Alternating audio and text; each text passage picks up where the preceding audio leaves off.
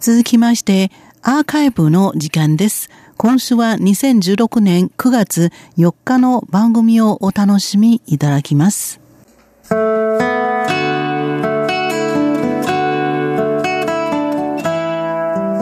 ュージアム台湾台湾博物館の後半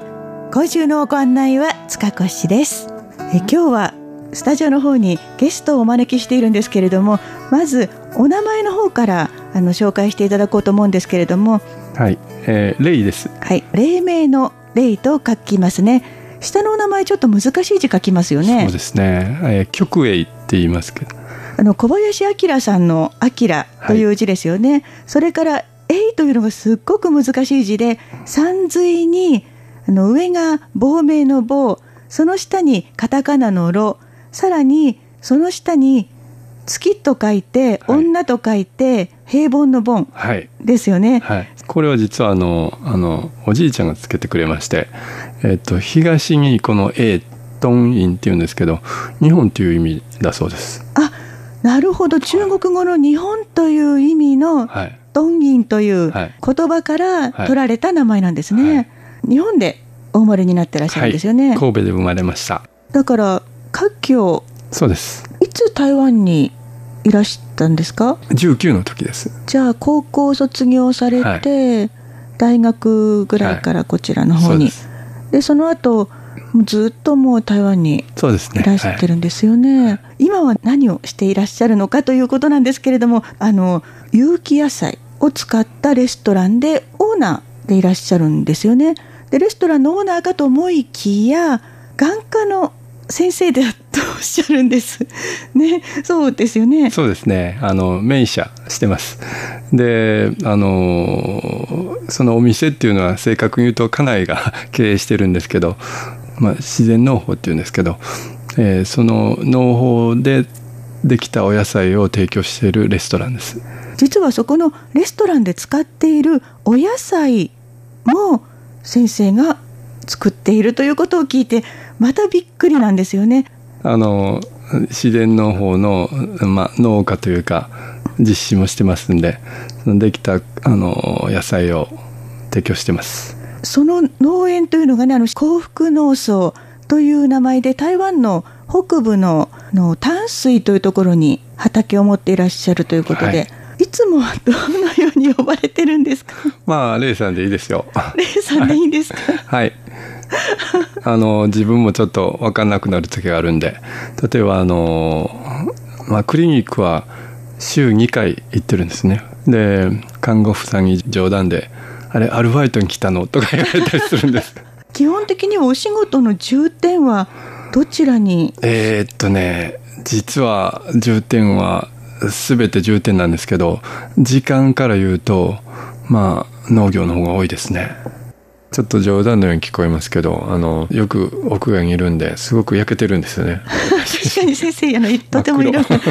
黒くていらっしゃる。そういう感じで白衣着ちゃうともう、あれ？と思われるみたいでで、よく質問されるんですよ。あの、先生ってあの、ゴルフ好きなんでしょ？うとか。で、違いますよって言ったら、また、あの、そしたらテニスでしょとかね。この2つって実は医者の大好きなスポーツでずっと当てていくんですけど、ほとんどの人がこう、まあ正解には至らない。なんで医者がこう、あの、農家するのかっていうのが、みんな興味持たれますよね。うん、本当は同じことなんですよ。健康になるという。確かに。今の病気っていうのはほとんど環境とか食べ物から来てるっていうのは多いですよね。でも本当はこうあの食べ物が健康であることによって健康になる人っていうのはすごく多いですよね。まあ、それは本当にあの自分だけではなくて家族もそうですしあと地球も健康になりますしいい農家っていうのはその食べ物命を与えるだけではなくて健康もくれるんですよね。だから、うん、あの昔台湾でよく言われてたんですけどあの、まあ、人生でで3つの友を得なさい。で1人は医者でで次があの弁護士。で会計士とかね。でもそれプラスあの農家の友達がやったらいいよとか言います。ああ確かに。すごくそれで興味を持ったのが先生が実行されている自然農法というのは、はい、あの日本由来なんですよね。そうですねあの襲名自然農法って言いましてあの無肥料で無農薬で作ってるんですよ。で無農薬って言えば、まあ、有機農法も無農薬ですしあの、まあ、農薬っていうのを、まあ、危険性を皆さんよくご存知なんでそれは理解されると思うんですけど肥料となるとえ肥料もいけないのとか肥料を使わなくてできるのかっていうふうな疑問を持たれる方がいらっしゃいますね。うちのところはもう15年あのその無肥料で無肥料無農薬でしてるんですけど